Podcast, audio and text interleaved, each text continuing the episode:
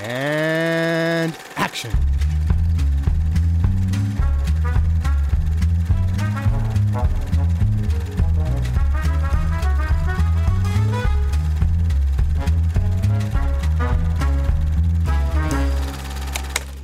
Here we have a quiet little motel, tucked away off the main highway, and as you see, perfectly harmless looking.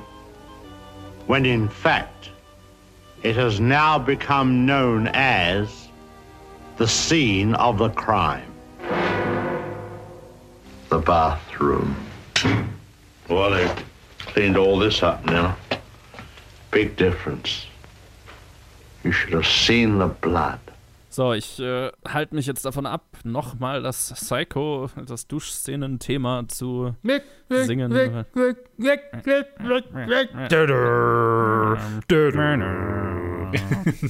Okay, herzlich willkommen zu Directed by Alfred Hitchcock. Wir sind weiter in der Hitchcock-Filmografie. Ja, und wir sind bei wahrscheinlich dem bekanntesten Alfred Hitchcock-Film angekommen. Ich bin der Johannes und der Ted ist dabei. Hey. Und der Luke auch. Hallo. Und wir sind in Episode 47. Entsprechend ist das Hitchcocks 48. Film mit dem Titel Psycho oder Psycho auf Deutsch. Psycho. Ja, Psycho. Ein Psycho. Ein Psycho. Es spielen mit Anthony Perkins, Janet Lee, Vera Miles, John Gavin, Martin Balsam, John McIntyre und viele mehr. Und muss ich den Plot zusammenfassen? Kennt ihn nicht sowieso jeder irgendwie? Gefühlt, der Film handelt von, zumindest zur Hälfte, Marion Crane, die äh, eine Affäre mit einem Typ aus einer anderen Stadt hat. Äh, sie wohnt in Phoenix, Arizona und der Typ wohnt irgendwo in Kalifornien. Und immer wenn er in der Stadt ist, dann treffen sie sich in ihrer Mittagspause, um ihre Affäre auszuleben in Hotels und das ist alles, ja, sie ist auf jeden Fall nicht so glücklich damit. Er hat Schulden, deswegen glaubt er, dass er sie nicht heiraten kann. Und äh, deswegen, als dann in dem Immobilienbüro, in dem sie arbeitet, ein sehr übertriebener Texaner auftaucht, der ein Haus in Cash kauft ähm, und sie das Geld auf die Bank bringen soll, die 40.000 Dollar, hat sie einen schwachen Moment und steckt das Geld ein und beschließt, zu ihrem Lover zu fahren. Auf der Fahrt hat sie ein schlechtes Gewissen und sieht auch, ne, verhält sich auch verdächtig, wird von einem Polizisten beobachtet und so weiter. Aber in einer Nacht beschließt sie dann in einem abgelegenen Motel unterzukommen, dem Bates Motel, und trifft dort den ja etwas merkwürdig wirkenden Norman Bates, gespielt von Anthony Perkins. Und in der Nacht, nachdem sie schon beschlossen hat, wieder zurückzufahren, das Geld zurückzugeben, sich ihren Problemen zu stellen, wird sie dann in der Dusche ermordet. und dann ist die zweite Hälfte des Films ihre Schwester und ihr, ihr, ihr Freund, die äh, versuchen herauszufinden, was mit ihr passiert ist. Und dann rennt da auch noch ein Privatdetektiv rum, der dann auch ermordet wird. Und letztendlich stellt sich heraus, Norman Bates, äh, ach genau, ja, genau, es, schaut so aus, als hätte seine Mutter ihn, äh, sie umgebracht, aber es stellt sich raus, ihre, äh, seine Mutter ist tot, ihre Leiche Ist ein Jumpscare äh, geworden. ist ein Jumpscare geworden, genau, ist ein Meme äh, inzwischen, also äh, kennt man. Und äh, er trägt immer wieder die Kleidung seiner Mutter, wenn er, wenn er Morde begeht. Hm. Und ja, am Ende wird das Ganze ganz umfassend analysiert von einem Psychologen. Mhm. Ein bisschen, noch, äh, ja. Ja. Müssen wir, müssen wir Genau, für die drüber- Zeit. Für die Zeit. drüber reden. für die Zeit. Ähm, äh, ich, letztes Mal habe ich mit Luke angefangen, dann Mhm. fange ich mit Ted an. Ted, hattest du den schon mal gesehen? Und wenn ja, wie fing, äh, hat er dir damals gefallen und wie jetzt? Ich, ich hatte ihn davor schon mal gesehen. Wir haben ihn ja auch schon äh, für die IMDb Top Ach, ja, 250 Yes. hatten wir die besp- Ah, das, da warst du nicht dabei, gell? Da war Ja. ich nicht dabei. Ah, stimmt. Das war okay. Ja, da habe ich mir alles für diese Aufnahme aufgehoben. Deswegen Ja, genau. Jetzt muss ich liefern. Ich kann mich, wie gesagt, auch nicht mehr daran erinnern, was, ich, was ich bei der Aufnahme gesagt hatte. Äh, ja, ich hatte ihn auch schon vor der Aufnahme gesehen. Ich glaube, das ist jetzt schon mein drittes oder viertes Mal, dass ich den Film sehe. Und ich glaube, mir ging es mit Psycho so, wie es Luke mit North by Northwest ging. Und zwar gefällt er mir jedes Mal mehr. Hm. wo ich ihn mir anschaue. Mhm. Und ich weiß gar nicht, woran das liegt. Also überhaupt keine Ahnung. Ich weiß nur, dass jedes Mal finde ich ihn einfach besser. Habe ich irgendwie, vielleicht sehe ich, finde ich einfach mehr Sachen. Äh, oder, ich, oder ich bin einfach konzentrierter jedes Mal, wo ich ihn anschaue. Ich weiß es nicht. Da habe ich den ersten, ersten paar Mal nicht so viel, nicht so gut aufgepasst. Es ist sein, sein Kultfilm und auch zu Recht sein Kultfilm. Ich wünschte, ich hätte den sehen können, ohne schon alles davor gewusst zu haben. Mm. das ist so einer dieser Filme, wo der Twist, das, der, also das wäre schon sehr beeindruckend gewesen, hätte ich mir. Aber ich glaube, heutzutage ist schon ziemlich unmöglich, wenn man sich für Filme interessiert, Psycho anzuschauen, bevor man Psycho kennt oder halt Psycho von Psycho gehört hat. Mhm. Ich glaube, es ist fast unmöglich, den Film anzuschauen, ohne die Duschszene nicht schon mal in irgendeiner Form gesehen zu haben. Das ja, ja, absolut. Ja. Was halt sehr schade ist, weil ich habe wirklich ja. das Gefühl, also das, das ist ja wirklich subversive in, in dem Sinne, wo, mhm. wo halt so 30 Minuten, nach 30 Minuten einfach die Hauptcharakterin ermordet wird. Und so, okay, was passiert jetzt? Wohin geht's jetzt? Ja. Und es ist einfach, einfach der Dread da. Und für mich einfach auch ein vollkommenes Highlight ist Marion Crane, also die, äh, jetzt habe ich nur den Charakternamen in meinem Kopf. Was, wie heißt die Schauspielerin? Äh, Janet Lee, sorry. Janet Lee, genau. Ah, äh, das ist die Mutter von Jamie Lee Curtis, gell? Ja. Mhm. Ah, okay. Ja, sie ist ein absolutes Highlight am Anfang und dann auch, auch Anthony Perkins ist, finde ich, finde ich super, super gut als, als Norman Bates. Ey. Und ich bin einfach stark beeindruckt, dass, dass mir der Film eigentlich immer jedes Mal besser gefällt. Und auch jetzt vor allem mit dem Hintergrund, dass ich ihn als fast 50. Film von Hitchcock sehe.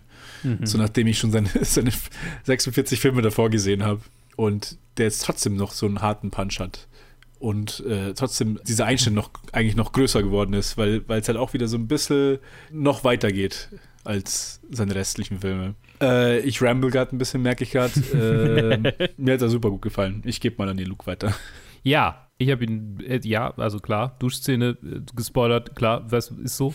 Die, die, dass, dass, dass er, äh, dass, dass seine Mutter tot ist und er quasi in, in Verkleidung oder in Verkleidung, in, ja, also in, in, in, in, in ihrer Persönlichkeit, in Drag, in, in ja. der Persönlichkeit der Mutter quasi die Morde begeht, hat mir tatsächlich meine Mutter gespoilert. ah indem sie gesagt hat, boah, und die Szene, wo er dann quasi die, wo sie dann die Mutter umdreht und dann ist sie halt eine Leiche. Und ich. Danke, Mama. Danke. Ich bin 15, ich habe den Film noch nicht gesehen. Thanks for that. Insofern, ich habe ihn, ich habe ihn, oh Gott, ich weiß gar nicht, wie oft ich den schon gesehen habe. Wahrscheinlich so dreimal, viermal. Interessanterweise für die Top 250 äh, habe ich ihn ja so vor, keine Ahnung, wann haben wir das aufgenommen? Es fühlt sich an wie vor zwei Jahren ungefähr. Müsste, müsste ich meine, es könnte es halt auch sein, ja. ja. Warte, ich, ich schau mal, wann ich ihn gelockt habe. Ich bin mir ziemlich sicher. Das Mal davor gewesen sein. Es ja. war vor einem Jahr. Es war vor einem Jahr, okay. Ich bin mir ziemlich sicher, dass ich zum Zeitpunkt dieser Aufnahme ähm, komplett, also quasi bis ich den Film dafür dann nochmal angeguckt hatte, hä, komplett vergessen hatte, dass es eine zweite Hälfte gibt. also, für mich war der Film, bestand der Film nur aus der ersten Hälfte. Und ich meine, mhm. das ist ja nicht mal eine Hälfte, das ist ja eigentlich nur nee. ein Drittel des Films. Ein Drittel, ja. Ich hatte den Rest aber komplett vergessen. Und ich hatte sogar vergessen, die ganze Verfolgungsjagd-Sache. Also, für, der Film war für mich quasi die erste Szene, dann ist sie im Bates Motel, dann wird sie getötet und dann äh, findet irgendjemand Norma Bates. Okay. Das, das war für mich Das sind die Film. Cliff Notes von, das, von Psycho. Ja. Ich meine, ist ja. ja auch irgendwie so, so ein bisschen, aber äh, wenn man die signifikanten, die, die Scare-Momente äh, sich raus, rauszieht, ist es ja tatsächlich irgendwie auf so ein paar Momente rauszu. Ja, genau. Also, ich finde ihn sehr gut. Äh, ich finde tatsächlich, er ist nicht wahnsinnig gut gealtert. Oder nicht gealtert. Nee, es hat nichts mit dem Altern zu tun. Es ist er hat nicht nach mehr, mehrmaligem Angucken noch so diese Spannung für mich hundertprozentig aufrechterhalten können. Ich, ich spüre es noch irgendwie, also was heißt, es ist keine, es ist keine Spannung mehr dabei halt klar ist so, er ist halt so wahnsinnig Twist getrieben. Ich glaube, das ist es für mich. Und es ist nicht so, dass ich irgendwie die, keine Ahnung, die, die, die Freude groß verspüre, so, oh, da, da, da wird es da wird's jetzt drauf, da läuft es jetzt drauf raus, sondern ist es mehr so, diesmal habe ich den Film angeguckt und mir gedacht, Mensch, eigentlich, eigentlich ist das der meiste Plot und vor allem der kohärenteste Plot seit langem irgendwie in diesem Film. ja. Genau. Ja, so viel zu Psycho erstmal von mir. Joe. Yo, bei mir war es das dritte oder vierte Mal, dass ich ihn jetzt Hm. gesehen habe. War mit Sicherheit der erste Hitchcock-Film, den ich gesehen habe damals.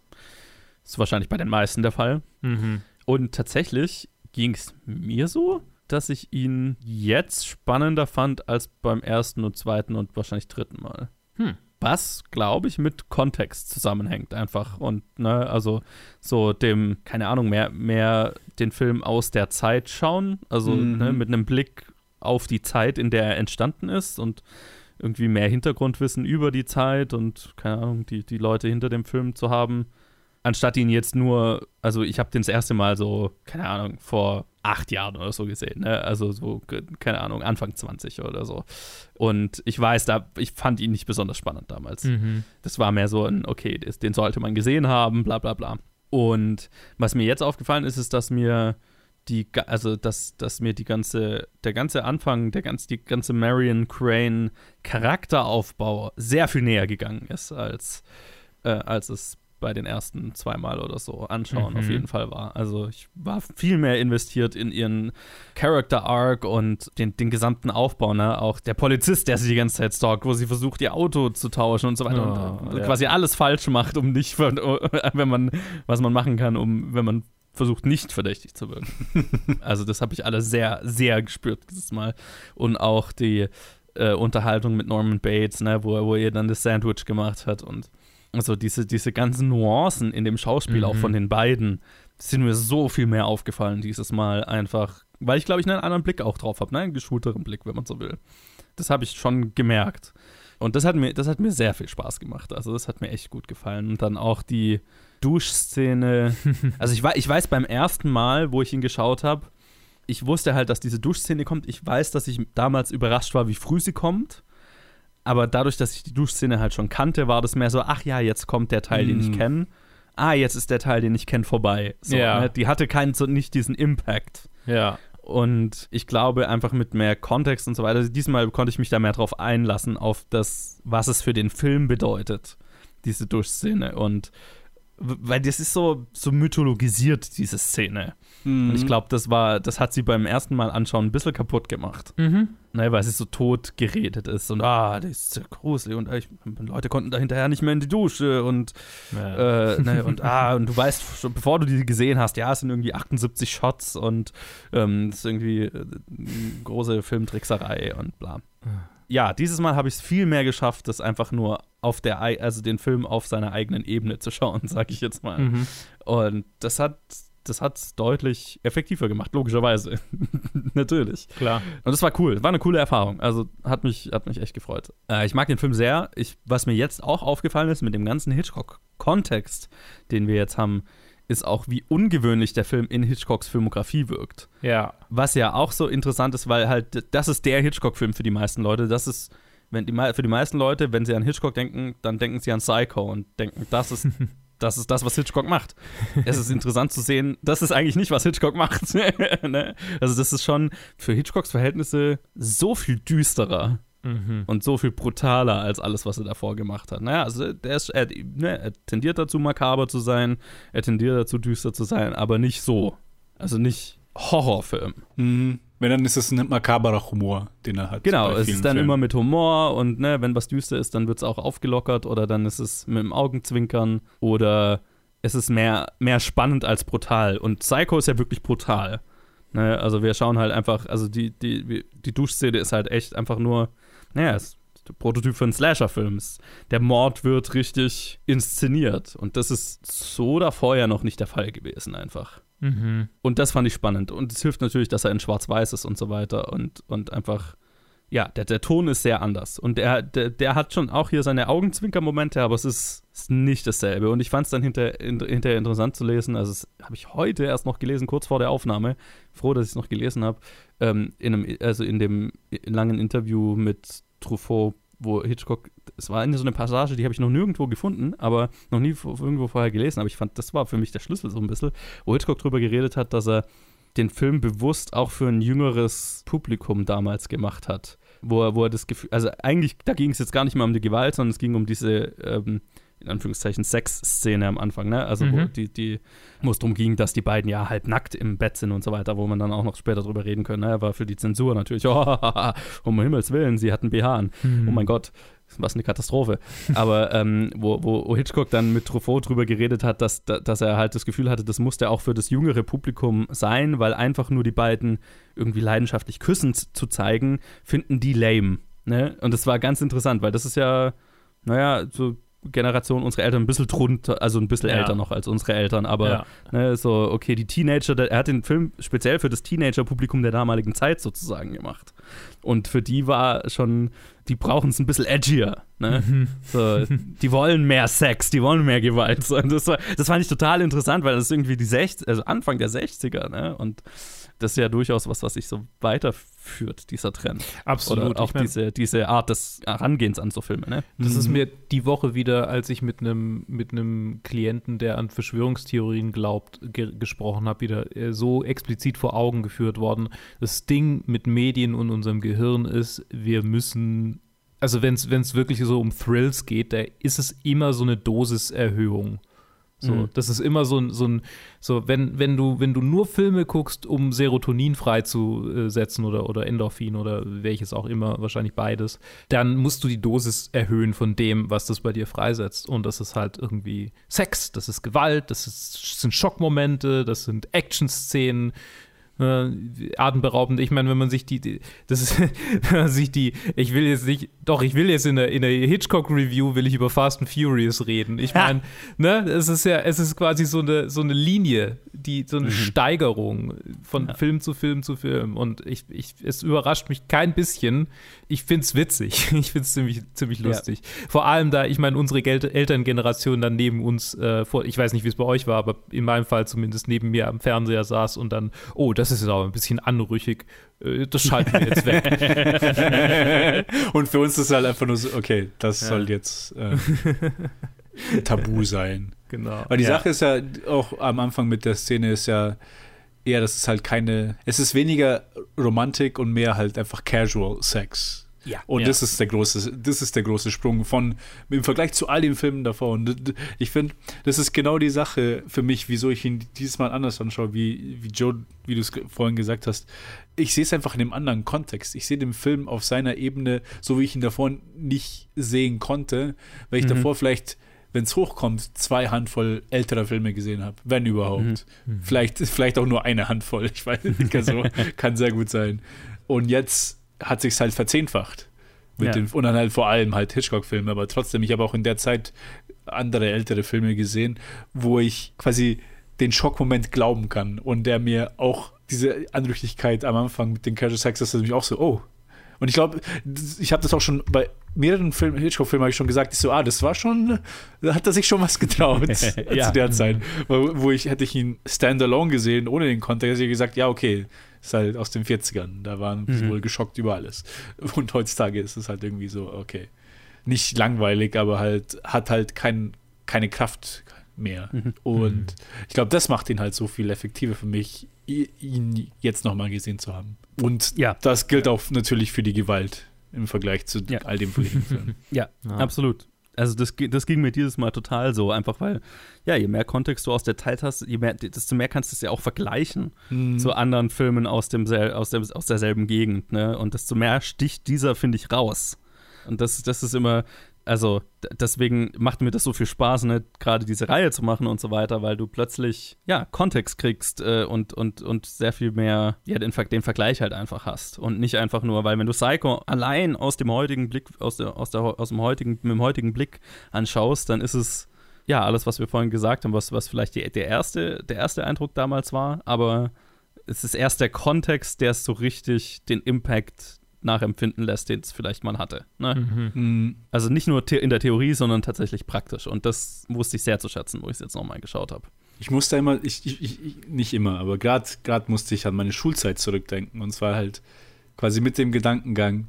Deswegen fand ich einfach alte Filme öde, als sie uns Mhm. als Teenager einfach in der Schule gezeigt wurden. Weil ich dachte so, wie's, hä? Ich hatte keinen Bezug dafür, Ja. dazu. Ich war jemand, der, der sich daheim alle drei Wochen Herr der Ringe und fucking Troja angeschaut hat und dann wird mir, wird mir, was weiß ich, To Kill a Mockingbird gezeigt oder, ja. oder auch nur Szenen von solchen Filmen und so. Ich, ich kann diese Filme nicht schauen. Also mein, mein mhm. Hirn war nicht dazu aus, war nicht dazu geprägt, solche Filme zu verstehen. Ja. Äh, für, also auf ihrer Ebene, wie du sagst. Ja. Und jetzt, jetzt geht's halt, so nach, mhm. nachdem man die Arbeit reingesteckt hat. Ja, ja, ja, total, total. Also ein bisschen entgegenkommen halt, mhm. ne, der Zeit und, und, den, und den, ja, den, dem Filme machen aus der Zeit. Ah, und es macht mir echt Spaß. Also es ist, ja, ja. sehr bereichernd, finde ich. Sehr cool. das klingt sehr snobby, aber ah, das, das ist, was mir hier Spaß macht. So, vielleicht ein bisschen Kontext zu ja. Psycho, hm. um noch mehr Kontext zu liefern, ne? damit wir noch mehr appreciaten können, was dieser Film bedeutet hat. Nämlich, ähm, beim letzten Film haben wir drüber gero äh, gerochen, gesprochen, so rum. hm, gerochen wäre komisch. beim letzten Film haben wir drüber gesprochen, dass der, er eigentlich. Der Podcast für alle Sinne. oh boy. So, äh, schön, dass Podcast einfach nur ein Audiomedium ist. Doch, das ja. hat schon was Tolles. Ähm, ja. Wie bei North by Northwest sollte Hitchcock eigentlich einen anderen Film machen. Oh. Bevor es äh, zu Psycho ging. Nämlich äh, war er eigentlich bei Paramount und er hatte einen Film mit Audrey Hepburn in Arbeit, Ey. genannt No Bail for the Judge. Eine sehr typische Hitchcock-Geschichte tatsächlich. Mhm. Nämlich eine Geschichte über einen Richter, der sich mit einer Prostituierten anfreundet und als diese ermordet wird, unschuldig für, den, für ihren Mord angeklagt wird. Und dann muss seine Tochter, gespielt von Audrey Hepburn, den richtigen Mörder finden. Also Wrong Man Plot und äh, Mördersuche und so weiter. Die Vorproduktion war bereits in vollem Gange. Paramount hatte schon ein paar hunderttausend, ich glaube 200.000 hatten die schon investiert, so in Vorproduktion. Als Paramount dann von einer Szene erfahren hat, die Hitchcock mit dem Autoren da reingeschrieben hat, die nicht im Buch war, von dem das adaptiert war, nämlich eine Szene, in der Audrey Hepburns Charakter sich als Prostituierte ausgibt, um im Rotlichtmilieu nach dem Mörder zu suchen und dann beinahe vergewaltigt wird und den Vergewaltiger abwehren muss. Mhm. Well. Yo, das mhm. fand Paramount überhaupt nicht geil. ja. Und äh, tatsächlich fand es Audrey Hepburn auch, glaube ich, nicht so cool, so mhm. nach allem, was ich gelesen habe. Also es gibt so unterschiedliche Berichte darüber, warum das Projekt auseinandergefallen ist. Okay. Also, also liegen wo, also wohl wahrscheinlich eine Mischung aus allem, aber ähm, sie war nicht so begeistert von der Vergewaltigungsszene. Außerdem war sie schwanger, also hat sie dann kurz darauf erfahren, dass sie schwanger ist. Und Paramount hat mehrfach versucht, Hitchcock diese Szene auszureden und er hat sich halt einfach geweigert, die rauszunehmen. Und dann in Kombination mit dadurch, dass Audrey Hepburn auch nicht begeistert war und schwanger war, hat, haben sie dann das Projekt einfach auf Eis gelegt. Hm. Hm. War Hitchcock okay. so ein bisschen egal, weil er hatte eigentlich ein anderes Buch, das ihn so ein bisschen zu der Zeit begeistert hat, nämlich Psycho. Dö, dö. Dö, dö. dö, Sollte das immer einspielen dann. Hitchcock hatte das erste Mal von dem Buch Psycho in einer New York Times Kolumne gelesen, die er immer wohl gelesen hat. Diese Kolumne war ein Fan von und hat daraufhin von seiner Sekretärin sich eine Kopie des Buchs besorgen lassen. Und das Buch war halt quasi für ihn geschaffen. Ne? Also es basiert, die Buchvorlage basiert auf den äh, Ed Gein Serienmörder, Serienkiller-Fall. Kann man googeln. Ich müssen wir jetzt, glaube ich, nicht mhm. tiefer drauf eingehen. Also sehr viel abgefuckter als alles, was Psycho ist. Der, der ja, Fall. ja, ja, ja, Ed, also, Ed Gein ist up there. Ed, Ed Gein ist wow. Mhm. Wow. Aber das Buch war halt natürlich auch voller Blut, voller Nacktheit und voller Skandalfutter worauf Hitchcock richtig Bock hatte. und er hat darin so mehr oder weniger eine längere Episode von seiner Fernsehserie, von Alfred Hitchcock Presents, gesehen. Als er die Idee dann Paramount präsentiert hatte, nachdem das andere Projekt auseinandergefallen ist, ja, gingen die Studiochefs, wie zu erwarten, ein bisschen an die Decke. und waren so gar nicht begeistert, weil, ich meine, sie wollten gerade die Vergewaltigungsszene in dem anderen Film rausstreichen. Also.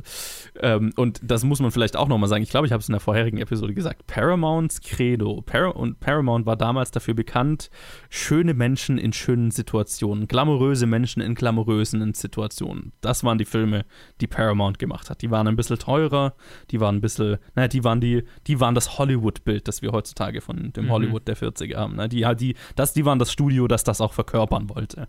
So Glitz und Glamour und vor allem zu der Zeit war der, war der Studiochef gerade darauf bedacht, Paramount mehr zu großen Prestige-Musicals zu bringen. Ah, okay. Was ist das Gegenteil von einem großen Prestige-Musical und Glitz und Glamour? Psycho. Also Ein Genrefilm. ein Genrefilm, genau.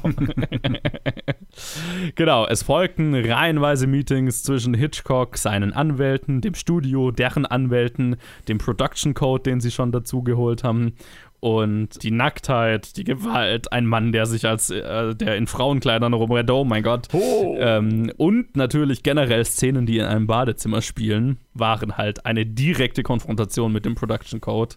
Und es ging so weit, dass der Paramount-Chef, ne, die hatten ihr, ihr Büro in New York und der Paramount-Chef ist nach Los Angeles geflogen, nur um zu verhindern, quasi, dass dieser Film gemacht wird, um dagegen zu argumentieren. Also ja, es war ein ja, ein, ein, ein, ein großes Ding. Und dann kam der Clou, und das ist tatsächlich eine ziemlich geile Geschichte. Lou Wasserman, Hitchcocks Agent, Chef der größten Agentur der damaligen Zeit, MCA, immer noch eine der größten Agenturen, die gerade damals Universal Pictures fucking gekauft hatten. Ja. Die Agentur hat ein Studio gekauft. Krass. What a time to not be alive. Genau, die hatten gerade Universal Pictures gekauft, sprich, Lou Wasserman war nicht nur Hitchcocks Agent und Chef der größten Agentur, er war auch ein Studioboss. Der ging zu Paramount und hat ihnen folgenden Deal vorgeschlagen. Und wir erinnern uns, Lou Wasserman war ja auch der, der mit Paramount diesen Deal gemacht hat, wo Hitchcock dann die Filme, die er unter den schon, also die letzten paar Filme alle dann wieder gekriegt hat, die Rechte. Ja. So, Psycho würde nicht als Paramount-Produktion produziert werden, sondern als Alfred Alfred Hitchcock-Produktion, also unter seinem eigenen Banner sozusagen. Paramount würde den Film nur vertreiben dann hinterher. Hitchcock würde komplett auf sein Gehalt verzichten, was 250.000 Dollar zu der Zeit waren pro Film. Und das Budget so minimal wie möglich halten. Im Gegenzug würde Hitchcock 60% der Rechte an dem Film behalten, also 60% Eigen, Eigentum des Films behalten, bis Paramount einen besti eine bestimmte Gewinnsumme mit dem Film erzielt hat. Nachdem diese Summe erreicht ist, gehen 100% der Rechte zurück an Hitchcock und auch 100% des Erlöses. Außerdem würde der Film nicht bei Paramount gedreht werden, dass die gar keine Assoziation damit haben, sondern, und das hier, hier kommt der Clou, der Film würde bei Universal gedreht werden. Paramount würde von Universal die Sets und das Equipment leihen, was bedeutet hat, dass Lou Wasserman an, jeder, an jedem Ende dieses Deals halt Geld verdient hat. Nice. Und das war so ein krasser Deal, dass das US-Kartellamt diesen Deal hinterher überprüft hat, ob das nicht Wettbewerbsverzerrung ist. Okay. Ich meine, ja. Und, und Hitchcock musste vor einem Regierungsding aussagen darüber, ne, was, was, er, was er über diesen Deal wusste und bla bla bla. Ist wohl nichts daraus entstanden. Also ich glaube, es wurde niemand äh, verurteilt oder sonst irgendwas. Mhm. Aber das, ja, muss man sich mal geben. Crazy. Genial. Ja, ziemlich krasse Geschichte. Genau, und Paramount hat dem zugestimmt. Also das, das ist die Bedingung, unter denen äh, Psycho gedreht wurde, produziert wurde.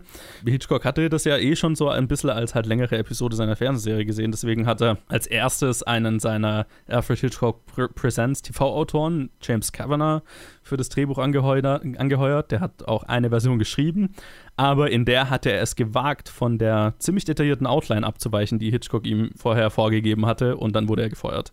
Daraufhin, und also ich meine, davor wurde ihm auch schon Joseph Stefano als Autor empfohlen, der es letztlich geschrieben hat, aber nach der Feuerung von dem anderen Typ äh, wurde der dann eingeladen und laut Stefano hat er den Job aus zwei Gründen bekommen. Er und Hitchcock hatten einen ähnlichen Humor. Und auch Joseph Stefano war, war, war wohl mehr so streetwise, ne, hatte nicht studiert und so weiter. Das heißt, die haben sich halt so ein bisschen auf der Ebene verstanden. Und er hat ihm die Eröffnungsszene gepitcht mit der Idee, dass die beiden quasi immer Sex in der Mittagspause haben müssen und in einem Hotel und so weiter. Und das war noch viel anrüchiger, als es im Buch war. Und deswegen fand Hitchcock das natürlich großartig und hat ihm den Job gegeben. Die Idee, Marion schon nach 30 Minuten umzubringen, war Hitchcocks Idee. Das ist auch im Buch anders. Im Buch ist die Duschszene relativ am Ende. Und entsprechend, also da haben die beiden bewusst sehr viel Arbeit da reingesteckt, quasi ihren Charakter vorher so gut aufzubauen wie möglich, so krass vorzubereiten wie möglich, dass das Publikum richtig mit ihr mitfiebert, bei ihr dabei ist und damit so, um, so schockierend wie möglich ist quasi, wenn sie dann gleich am Anfang ums Eck gebracht wird. Ein Bonus war auch, dass Joseph Stefano regelmäßig zur Psychoanalyse war. Ah. Also ein, ein, der fast täglich quasi mit seinem Therapeuten geredet hat. Entsprechend, ja, war das halt auch ein großer Einfluss auf den Film. Daher die exzessive Therapeuten-Psychoanalyse-Szene am Ende. Hat auf jeden Fall damit zu tun, oh ja. Gott. Eine weitere Idee, die Joseph Stefano eingebracht hat, war die Szene, in der Marion quasi, na, wo sie dann beschließt, wieder zurückzugehen und sich ihren Problem zu stellen, zerreißt sie das Papier und spült es die Toilette runter. Mhm. Und das war eine Idee von ihm und Hitchcock fand's geil. Unter anderem deswegen, weil noch nie in einem US-Film eine Toilette zu sehen gewesen war. Und schon gar nicht eine, die gespült wurde. Das war absolutes Skandalfutter, undenkbar. Und äh, die Idee, also Joseph Stefano hat es gepitcht mit der Idee, ähm, ich dachte, wenn wir es schaffen, das Publikum mit dem Anblick einer spülenden Toilette schon so zu schockieren, würde es schon so außer sich sein, wenn die Duschszene kommt, dass diese ein absoluter Killer werden würde. Ja, quasi Vorbereitung für die Duschszene mit äh, was noch nie da gewesen und dann hauen wir noch mal einen drauf. Ja. Und ähm, Hitchcock fand's geil und hat nur gesagt, ich werde dafür mit Ihnen, mit dem Production Code, kämpfen müssen. Und das hat er auch gemacht. Hitchcock hat sich dann auf eine Europareise gemacht und als er zurückkam, hat er dann das erste Drehbuch von Joseph Stefano gegeben, äh, bekommen und gelesen und hat ihm das quasi das größte Kompliment überreicht, das er überhaupt überreichen konnte, nämlich dass Elmer das Drehbuch gelesen und geliebt hat. Das ist das Sehr ist, schön. Ich meine, das okay. Ja. nice. Ich, es ist so spannend irgendwie, dass, dass, dass sie, also ich meine, es ist natürlich Absicht, aber ich habe bei bei unserem Top 250 Gelabere hierzu äh, tatsächlich, glaube ich, nicht drüber geredet oder nicht so wahrgenommen, ähm, dass dieser Film eigentlich einen sehr untypischen, einen sehr untypischen Aufbau hat für die damalige Zeit oder halt auch so in, in Bezug auf die ganze Hitchcock-Filmografie, dadurch, dass er eigentlich seinen, also ich meine, den bekanntesten Höhepunkt in einem, also im ersten Drittel hat. Und Ja. dass er so von diesem klassischen Spannungsbogen komplett abweicht, indem es mehr so eine, eine, eine Sinuskurve ist. Ja. Sehr kurzer Wellenlänge. Ja, total. Also es ist, äh, es ist in jeglicher Hinsicht anders in Hitchcocks Filmografie für die damalige Zeit. Es ist, äh, also ich finde, jetzt nach diesem Anschauen kann ich umso mehr verstehen, warum das diesen Impact hatte, den der Film halt hatte und Mhm. warum es eine Filmhist Filmgeschichte vor Psycho und eine Filmgeschichte nach Psycho gibt. Vor allem, wenn man sich dann überlegt, dass quasi aus den 60ern dann die nächste Generation Filmemacher quasi entsteht, die ja dann den, das Studiosystem und den Production Code letztlich zu Fall gebracht haben, ne? Mit, mit Easy Rider und so weiter. Ne? Das war Bonnie und Clyde, die Filme, die dann bewusst brutaler, edgier waren und so weiter. Was halt auch witzig ist, weil Easy Rider und Bonnie und Clyde sind halt so, ja. Ja, Aus für heutiger uns auf jeden Ja, ja, Fall. ja, ja Aber- nee, das ist so, ist wieder, Ja. wieder das von vorhin. Das ist so witzig. Genau, und das ist halt quasi die Generation junge Filmemacher, die dann von sowas wie Psycho total beeinflusst sind. Ne? Das ist eine gerade Linie Mhm. von einem zum nächsten. Quasi die sitzen da im Kino und schauen sich das an und ein paar Jahre später machen sie ihre eigenen Filme und dann endet das Studiosystem. Es ist so, so interessant, drüber nachzudenken, was, was verloren gegangen ist in den, also nicht verloren gegangen, aber so, wie, wie, wie restriktiv dieses Studiosystem war. Oft mit einem Medium, das davor gar nicht diese Restriktionen hatte. Auch, wir waren ja, Ja. auch dann auch immer überrascht über, über die Filme aus den 20ern, was, was sich da getraut wurde und was da gemacht wurde und welche Thematiken da angesprochen wurden. Und dass er halt einfach so, es wurde halt 40 Jahre Pause gemacht. Diese Sachen dürfen nicht besprochen werden, nicht gezeigt werden, auf keinster Weise. Und dann musste man sich so halt langsam wieder ranhätscheln. Mhm. Weil die Sache ist halt so, wahrscheinlich, wenn es das, wenn es das, äh, dieses Studiosystem, diesen Production Code nicht so gegeben hätte, dann hätten Leute in den 70ern so drüber gedacht, wie wir, wir jetzt drüber denken. Weil das auch halt immer, wie halt auch äh, Luke gesagt hat, also wenn junge Filmemacher edgy sein wollen und auf der Grundlage des Edgys, des Edgy von heute haben, dann müssten sie halt nochmal extremer werden. Und, dann, Mhm. und so, und so geht's halt von Jahrzehnt zu Jahrzehnt. Mit, ich meine, so ein Buddy-Horror, den man in den 80ern gesehen hat, den gab es davor nicht. Ja. Zum Ja. Beispiel. Es ist sehr interessant, drüber nachzudenken. Und na, natürlich ist das ja auch alles nur auf, auf Hollywood beschränkt. Und man Ja. muss ja dann, also so Weltkino, so überall anders, wie das gemacht wurde, hat jetzt noch weniger Ahnung davon. Aber ist auch sehr also interessant, drüber nachzudenken. Ich habe auch dieses Jahr dann erst äh, Testament von Dr. Mabuse gesehen und Mhm. M und solche Sachen, wo ich auch sagen so, okay, das sind so Filme, die, wenn man sie mit Hollywood vergleicht, so 20 Jahre vor ihnen liegen. Also Ja. mit der Thematik, die sie besprechen und wie sie, wie sie gezeigt wird. Ja, es ist auch so ein Geben und Nehmen, ne? weil ähm, Psycho war auch laut Hitchcocks eigener Aussage extrem beeinflusst von dem französischen Film Dia Le, Dia Le Dia Diabolique. Ne? Mhm. Ich weiß gar nicht. Deutsch heißt er, glaube ich, Diabolik, die Teuflischen oder so. Keine Ahnung. Mhm. Aber äh, auch einer, den ich vor kurzem das erste Mal gesehen habe, vor, vor einem Jahr oder so. Und der instant einer meiner Top 4 auf Letterboxd wurde. Ja. weil, weil ich so, also ein so geiler Film und ich kann, also, ne, weil hier ähm, Clouseau, der den gemacht hat, quasi immer der französische Hitchcock genannt wird mhm. und sehr von Hitchcock beeinflusst war und dann Hitchcock im Gegenzug wieder von ihm beeinflusst war und ähm, so die, gerade auch die Wahl der äh, Psycho in Schwarz-Weiß zu drehen und so weiter, war alles direkt von Diabolik ah, beeinflusst, okay. auch laut Hitchcocks eigener Aussage, also das fand ich sehr interessant. Und die, dass er, er, er, und Joseph Stefano haben wohl Diabolik während der Vorproduktion, der, haben, haben wohl einfach hundertmal Diabolik geschaut im Laufe der Drehbuchphase. äh, die immer mal, wenn sie keinen Bock mehr zu arbeiten hatten, ja, okay, schauen wir nochmal den Film. Was ich halt irgendwie geil fand. Nice. Es ist, es ist definitiv ein Film, in dem viel, also das merkt man richtig, dass da einfach viel Liebe drin steckt, so zu diesem, also nicht Liebe im Sinne von zu irgendeinem Charakter, aber halt zu diesem, diesem, diesem also Projekt an sich einfach. Ja, ich finde, ich find, man merkt, dass so ein bisschen der Wille oder auch der Spaß drin steckt, was anderes zu versuchen. Mhm. Also das habe ich beim dieses Mal anschauen total gespürt, so das so ein bisschen Edgelord, ne, so ja. äh, okay, wir, wir haben richtig Spaß dran, was zu machen, wo wir wissen, das wird euch schockieren und das ist wir brechen hier Normen, wir, wir zeigen, dass wir es können. So, ne? Mhm. Eigentlich, eigentlich, ist das, eigentlich ist das für die damalige Zeit und, und das, das damalige ähm, System ein Film, den ein viel jüngerer Mann hätte machen müssen. Das ist das Krasse dran. Das habe ich mir auch gedacht. Ne? Das ist richtig so. Oder Mensch, nicht Mann, aber ja, ja. damals. Ja. Mann ja. zu der Zeit. Ja, zu der Zeit Mann. Ja. Das ist halt einfach Hitchcock, wie, ich weiß nicht, wie alt er da war, aber auch, auch schon 60 oder so, keine Ahnung. Mhm. Nee, über 60. Über ja, 60. Sehr wahrscheinlich, ja. Der ist doch, ich glaube, der müsste, der müsste fast 70 gewesen sein, als er den gemacht hat. Holy fuck. Es ist. Also, Ridley Scott erinnert mich heutzutage ein bisschen daran. Mhm. Weil. Ridley Scott auch irgendwie über 80 ist und immer noch sehr edgy Filme macht, wenn er Bock hat. Ne? Also, trucken. ja, das, das hat mich da so ein bisschen dran erinnert. Also, dass halt jemand in dem Alter, wo dann halt viele in Rente gehen, schon dann sagt, okay, ich mache jetzt bewusst nochmal einen Film für eine Generation, der ich schon lange nicht mehr angehöre. Ja, ich meine, so, ne? zweimal schon. Ja, Genau, also seine Tochter ist schon aus nicht mehr Teil dieser Generation, so, ne? Ja.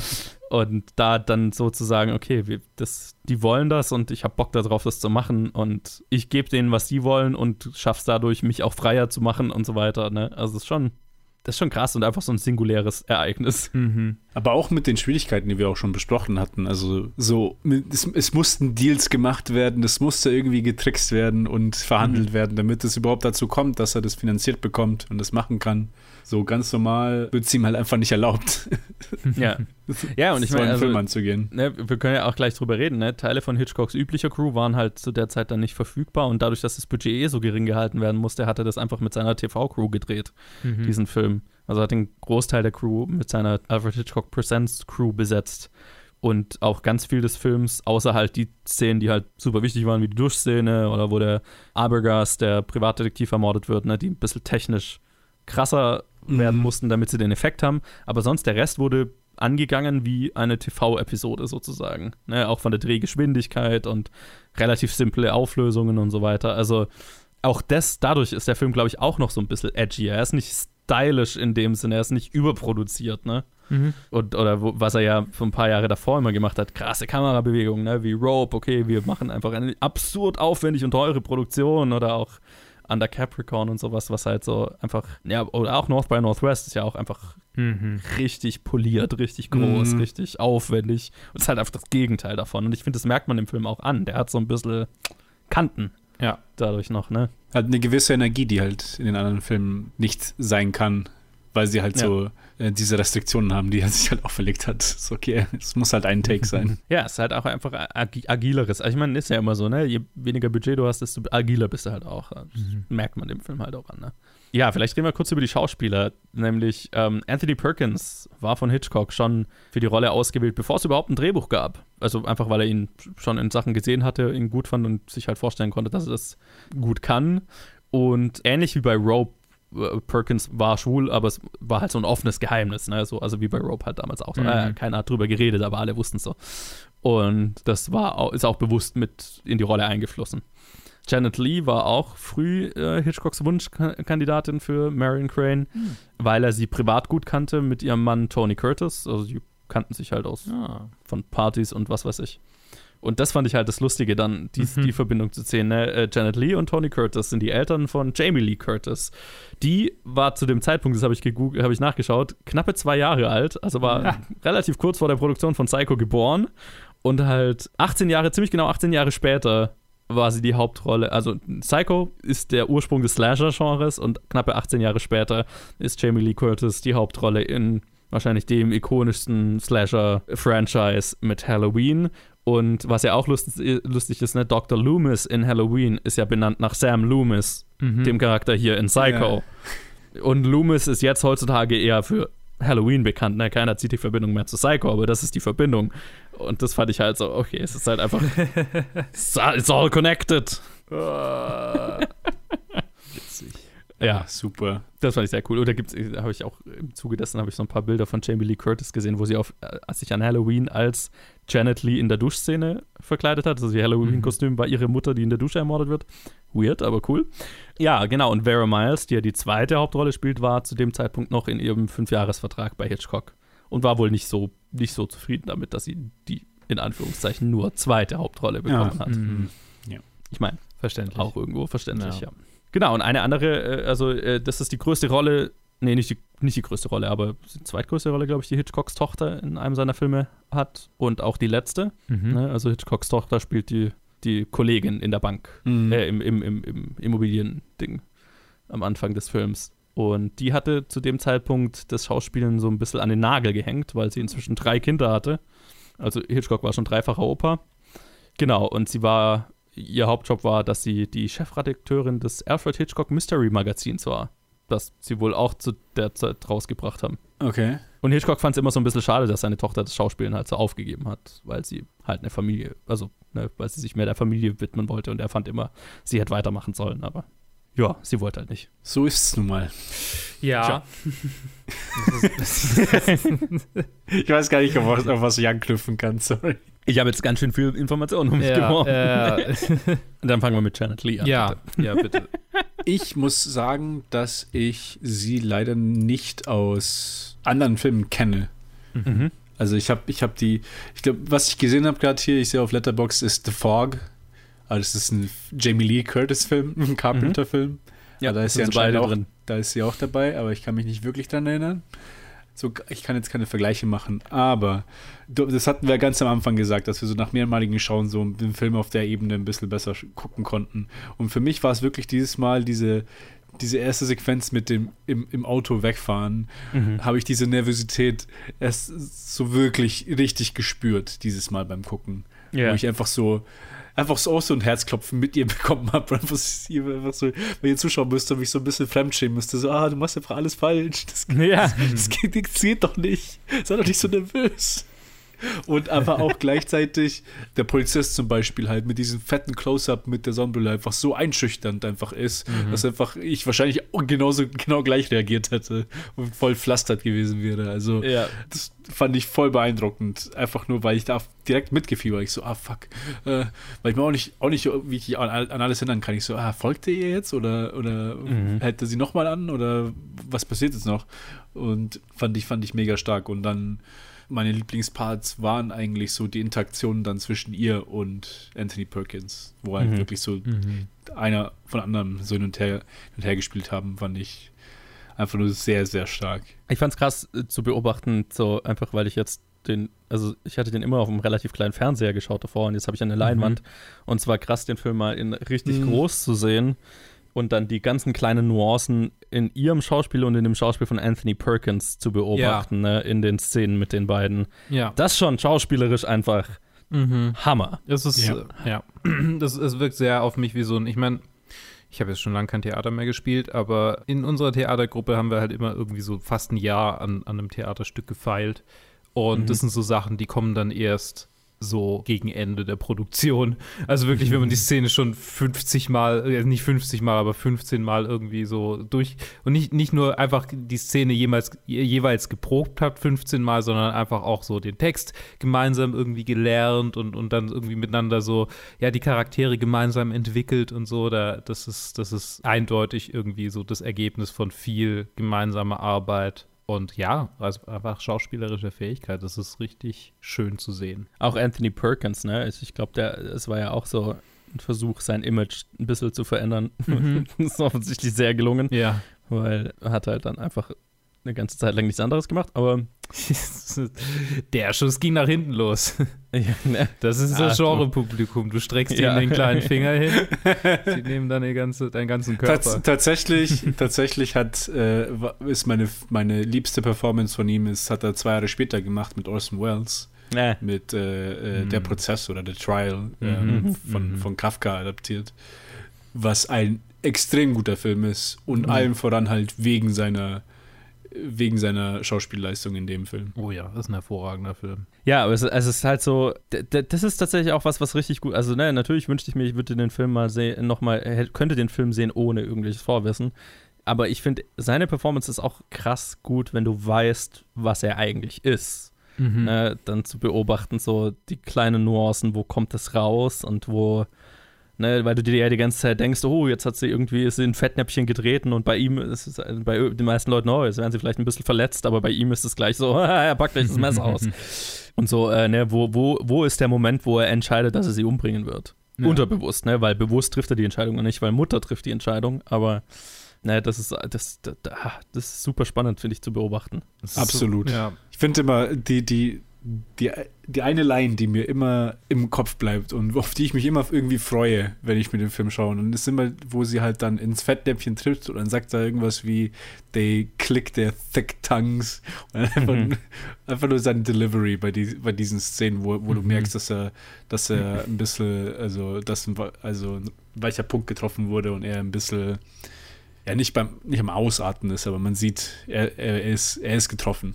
Und ja, und für, es ist so geil, weil für sie ist es so ein bisschen wie, okay, du hast irgendwie jemand, du sitzt neben jemand in der U-Bahn, der mit sich selber redet oder so und du denkst die ganze Zeit so, sprich mich bitte nicht an, ich will hier einfach nur durch. ne, für, für, für sie ist es einfach so, okay, die führt Smalltalk, um ihn bei Laune zu halten, damit sie schlafen gehen kann und dann am nächsten Morgen wieder wegfahren kann. Ne? Yeah, und, yeah. Aber du als Zuschauer, wenn du den Film schon mal gesehen hast, weißt, okay, der ist halt einfach Serienmörder und das, was sie versucht, irgendwie höflich und diese Situation einigermaßen zu umschiffen, hat halt sehr viel krassere Konsequenzen potenziell so. Ne? Und, yeah, yeah. tut's dann ja auch. Das ist der Spaß doch an den Filmen mit Vorwissen dann zu sehen. Ich glaube, dass in diesem Film äh, so, so, irgendwie so, so ein. Es ist so eine, es ist so eine Energie in diesem Film drin, äh, die, ich, die, ich, die, ich, die ich schwer irgendwie in Worte fassen kann, aber, aber es ist einfach mhm. das, das, dieses Gefühl von, okay, das ist jetzt irgendwie noch ein paar Mal versucht worden und es konnte einfach nicht. Ich meine, ich habe gerade durchgeklickt, so Psycho 2, 3, 4, 5, 6, äh, ähm, The Beginning. Ja. Es ist so absurd dass es, dass es quasi diese, diese Energie ist, die das Slasher-Genre irgendwie durch, durch, durchzieht, dass es immer wieder irgendwie einen Film gibt in diesem Genre, das halt schon echt viele Filme hervorgebracht hat, der scheinbar so ein bisschen verfängt und dann denken die, okay, jetzt müssen wir 30 Sequels dazu, dazu drehen. Ich habe ja mal gehört, Psycho 2 soll ganz gut sein. Also ja. den, ich, ich muss mir die alle mal irgendwann geben, einfach weil ich ein Completionist bin und Schmerzen mag anscheinend. Aber ähm, Psycho 2 soll wohl ganz gut sein. Also. Psycho 3 ist tatsächlich directed by Anthony Perkins. Ah, ja, ja, ja, genau. Ja. Also das meine ich, ne? er ist dann schon in dieser Rolle so ein bisschen, also nicht stecken geblieben, aber es mhm. war halt Ne? Also der, der, der Wandel in der Karriere, der, der hat auf jeden Fall funktioniert. Ja, ja. ja. Und die Duschszene, das vielleicht noch zu den Dreharbeiten. Ich meine, das sind jetzt, hier habe ich jetzt so ein paar Facts, die wissen, glaube ich, viele Leute. Mhm. Einfach weil das so Dinge sind, die weiß man über diesen Film. Aber ich sage es dir trotzdem mal, der Form halber, für die Leute, die es noch nicht wussten. Die Duschszene hat eine Woche lang gedauert zu drehen. Eine Woche. Und hat ja, wie ich schon gesagt habe, 78 Einstellungen für 40 Sekunden mhm. was eine, eine, krasse Schnittfolge ist. War komplett ausgestoryboardet von Saul Bass, der ja auch die Opening Credits gemacht hat. Und es wurde, äh, also hauptsächlich Janet Lee verwendet für die, für die Shots, aber in einem hautfarbenen Badeanzug Mhm. und quasi auch nur von der Schulter aufwärts. Alles, was schulterabwärts ist, ist äh, ein Body Double, die quasi für die, die, die kein Problem damit hatte, nackt in der Dusche zu stehen ne? Mhm. und für alles, was mehr Nacktheit ist, äh, verwendet wurde. Und also ich meine, theoretisch, ursprünglich hatten sie die Szene mal sehr viel blutiger geplant. Das war dann halt so ein, so ein Ding für die Zensur, dass sie es nicht gemacht haben. Die hatten so ein Messer vorbereitet, wo dann auch Blut rausgespritzt hätte und so weiter. Mhm. Aber das konntest du damals halt definitiv noch nicht machen. genau, und äh, das ist, äh, das Blut ist Schokosirup. Das wissen, glaube ich, auch die meisten. Mhm. Das, was in die Badewanne tropft, weil das die, den richtigen Kontrast hat mit der Schwarz-Weiß-Fotografie. Genau, 78 Einstellungen. Teilweise wurden die in, in höherer Framerate gedreht, ne? also in Zeitlupe mehr oder weniger, Hm. um bestimmte Dinge zu kaschieren. Ist aber nichts wieder abgespeedet, sondern die sind dann in dieser, also ne, in leichter Zeitlupe drin, merkt man aber nicht wirklich, weil die erst so schnell geschnitten sind. Es gibt übrigens eine ganze Doku nur über diese Duschszene. Ja, ja, haben wir schon ein paar Mal irgendwie. Ja, ist eine sehr gute Doku, kann ich sehr empfehlen. Ja. Muss man ein bisschen Filmnerd sein, logischerweise dafür, aber Aber ist sehr interessant. sollte man das nicht sein, auch ein bisschen, wenn man äh, hier zuhört? Ich meine, also ist irgendwie im Titel. Nach, sieben, nach 46 Episoden, 47. Ja, also eine Doku-Empfehlung an dieser Stelle. Habe ich auch mal überlegt, ob wir die als Bonus-Episode machen, aber es wären zu viele Bonus-Episoden sonst. Nee, ich habe mich auf eine festgelegt, die sich um die machen, das Machen dieses Films dreht. Ha. Aber da reden wir dann am Ende der Staffel drüber. Mhm. Ähm, das eigentlich nur so zu, noch zu den Dreharbeiten. Auch, ich meine, das ist noch so ein bisschen äh, Hitchcock der Prankster. Ähm, Janet Lee hat dann hinterher erzählt, dass Hitchcock wohl die unterschiedlichen Leichen der Mutter an ihr getestet hat. Mm. Nämlich hat er ihr immer mal eine andere Version in die Umkleidekabine gesetzt und so die, der Legende nach, so wie sie es erzählt hat, je lauter ihr Schrei war, desto näher haben sie sich dem finalen Design angenähert. Ja, und ich meine, sie fand es wohl ziemlich witzig und allgemein hatten die beiden denselben Humor und äh, sie ist wohl auf dieses Gepranke und so weiter total eingegangen. Deswegen sind die gut miteinander klargekommen. Im Gegensatz zu äh, Vera Miles hier, ne, Ja. die ja so eine Hassliebe mit ihm hat. Ne? Mhm. Genau. Okay, witzig. ja, das ist, ich meine, Hitchcock-Shenanigans. So langsam bin ich irgendwie ein bisschen abgestumpft. Aber ich finde Ja, ja, finde schön, dass sie sich davon nicht hat, nicht hat irritieren lassen. Das ist doch gut. Nein, im Gegenteil. Also sie fand es wohl cool, deswegen konnten die auch so gut miteinander. Deswegen wollte sie auch casten, weil die sich ja privat schon kannten. Und Mhm. Ja, so ein kleiner Ja. Prank-War ist immer. das weiß ich, das habe ich jetzt nirgendwo gelesen. Also ich weiß jetzt von nichts, dass sie es irgendwie Dass sie erwidert zurückgeschlagen hat, ja, stimmt. Hat, aber, ja, genau. Also das, das, das kann ich jetzt nicht behaupten, aber sie fand es zumindest nicht schlimm. Im Büro, in, in, dem, ich, in dem ich studiert habe, äh, gab es einen solchen Prank-War. Oh. Ja, da haben sich die Kollegen immer gegenseitig erschreckt. Aha, okay. Ja. Aber es hat jetzt keiner irgendwie einen Lastwagen voller Kohle dem anderen in den Hof geleert oder so. Nö, aber einer hat sich mal auf der Kliententoilette versteckt ähm, nach Feierabend, weil er wusste, dass, dass quasi einer länger, der, der, der andere länger bleibt. Und hat, die, hat das Fenster absichtlich gekippt, What? damit der dann rausgeht und sieht, ah, das Fenster ist noch gekippt, dann geht er noch mal rein, will das Fenster What? zumachen und wurde dann quasi Scheiße, Mann. Und Oh, am ist nächsten fies. Morgen hat er sich hinter äh, auf dem Balkon von dem Büro ähm, äh, draußen versteckt, äh, als er ins Büro kam und als er dann die quasi den Rollladen hochgezogen, also wir haben dann den Rollladen runtergelassen, als er der dann den Rollladen hochgezogen hat, hat er ihn nochmal erschreckt. Das war, Oh. ich würde sagen, das war so ziemlich der Höhepunkt dieser ganzen Prank Wars. Mhm. Nicht schlecht, nicht schlecht. ja, Hitchcock wäre stolz. auf jeden Fall. Tatsächlich, tatsächlich hat genau dieser Kollege ein Poster von Vertigo in seinem, in seinem Büro hängen. Takes one to know one. Yes. Wie geht's euch denn mit äh, äh, hier Vera Miles und wie heißt der andere Typ? Also Sam, ähm, Sam Loomis. Puh. Ist, ist für euch ein merklicher Abfall oder anders? Oder wie, wie ist der zweite Teil des Films für euch? Weil das ist ja auch sehr unterschiedlich, je nachdem, wie man fragt. Hm. Es ist, sch- es ist ein bisschen ein Abfall, weil ähm, das erste Drittel so wahnsinnig stark ist. Ich finde es Ja. nicht wahnsinnig, also ich finde es nicht so schlimm. Ich finde es ich find's tatsächlich ein bisschen, es ist nicht en par mit Rear Window, aber ich habe manchmal so kurz so leichte Rear Window Vibes gehabt. Angesichts der Tatsache, dass ich mich überhaupt nicht dran erinnert habe, nach dem ersten Mal angucken. ähm, scheinbar doch schon schwächer als, als ähm, definitiv schwächer als der erste Teil. Und auch natürlich, also der Ton ist ein anderer. Also für mich fühlt sich fühlt sich's anders an. Das erste Drittel hat kein, kein, kein wirkliches Mystery-Element im Sinne von, dass der, der erste, der, der, das erste Drittel ist im Prinzip so, äh, keine Ahnung, ich meine, es ist halt so das Opening, das, das paranoide Opening. So, das, das Setup dafür, dass der Film Ja. jetzt eigentlich losgehen kann, aber halt ein wahnsinnig langes Setup. Ich meine, ich denke an, keine Ahnung, das, die erste Szene in so jedem, jed, so ziemlich jedem Horrorfilm irgendwie seither. nee, nicht in jedem, aber in vielen. Also in so, so äh, Trope-Horrorfilmen aller, keine Ahnung, The Grudge oder so, wo, oder nicht The Grudge, aber äh, The Ring war es, glaube ich wo in der ersten Szene quasi die komplett abgekoppelt vom Rest des Filmes. Ich meine, es gibt ja häufig, es ist mal, also so, ne, die erste Szene ist quasi Ja. abgekoppelt oder halt quasi das erste Opfer und eigentlich erfahren wir nicht so wahnsinnig viel über sie. Das ist hier natürlich nicht so, aber, aber so fühlt sich so ein bisschen an, als dann quasi das zweite, ähm, die, der zweite Teil anfängt. So, okay, das ist jetzt ein komplett anderer Ton, das sind andere Charaktere, natürlich nicht komplett andere Charaktere, sie haben ja schon was mit ihr zu tun. Aber es ist dann halt einfach mehr so eine Crime-Mystery-Geschichte und nicht Paranoia pur mit Killer-Szene. so, das, das sind zwei völlig andere Welten irgendwie. Für mich. Ja, für mich sind es sogar eher, es ist wie so, wie so ein Dreiteiler mit einmal Janet Lee, einmal den, den Private Detective Mhm, ja. und dann am Mhm. Ende die beiden. Und ich finde, die beiden sind wirklich, also das letzte Drittel ist das schwächste Drittel, Ja. definitiv, weil jetzt abgesehen von Anfang im, im Mittelteil, was mir vor allem gefallen hat, war einfach dieses Hin und Her zwischen Private Detective und einem Anthony Perkins, der zuerst nicht checkt, dass, dass da irgendwie ein Verdacht ist und dann irgendwie so alles, was er sagt, nicht wirklich hilft und ihn nicht überzeugen kann und er aber immer noch versucht und versucht irgendwie Smalltalk zu machen und so unscheinbar zu sein und dieses Hin und Her, was, was, also wo ich die Dynamik sehr, sehr, sehr gut fand. Ja. weil sich der Private Detective einfach diesen Hunch hatte und sich einfach nicht, äh, einfach nicht wegschicken lässt und Anthony Perkins einfach so, so ihm so die, die Karten ausgehen. Er weiß, kann einfach nichts mehr machen. Und dann wird er Und- aggressiv so, ne? Also Ja, genau. Äh, merkst, du, merkst du richtig. Ja, ja, genau. Und das fehlt, also quasi was mir am letzten Drittel fehlt, ist vor allem Perkins, weil ähm, Barry Miles und der andere, äh, ich Der weiß, Typ.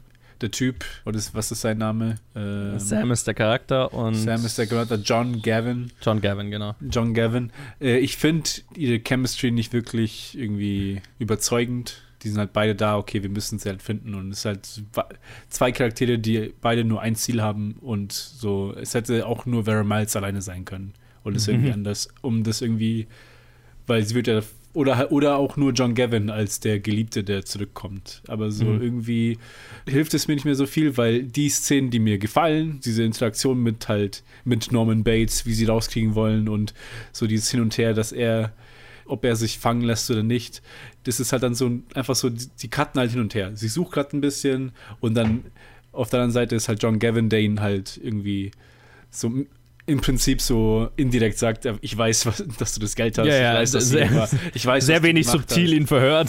Ja, genau. Also im Prinzip einfach nur so Anschuldigungen macht, äh, Ja. indirekte.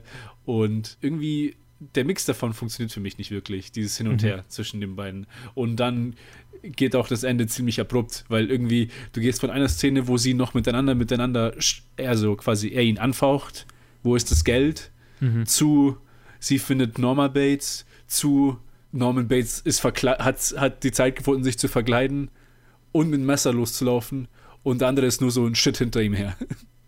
Und dann, und dann auf einmal kommt halt dann die berühmte äh, Schlussszene mit Ja. dem, mit dem äh, Psychologen oder Psychiater, Psychologen, äh, die mir auch nicht wirklich gefällt. Ja, da- das ist, für, das ist für mich der schwächste Teil. Also, Ja.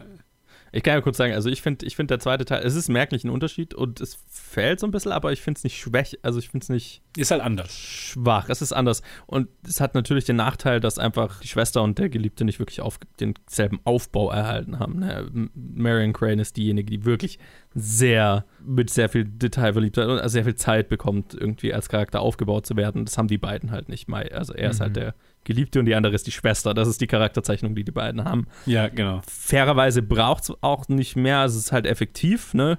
Und du merkst so ein bisschen, okay, Hitchcock ist nicht wirklich interessiert an den beiden. Die beiden sind dazu da, zu den Schlüsselmomenten zu kommen.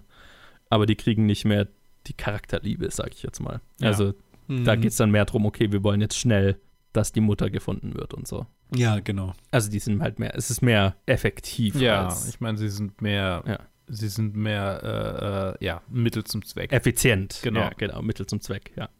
Genau, aber ich, ich finde, es ist immer noch, also die, die, der, die, die, die Erzählweise ist spannend. Deswegen, äh, das funktioniert für mich und auch, ne, wo der Privatdetektiv dann ermordet wird und so weiter. Das ist schon alles immer noch sehr gut.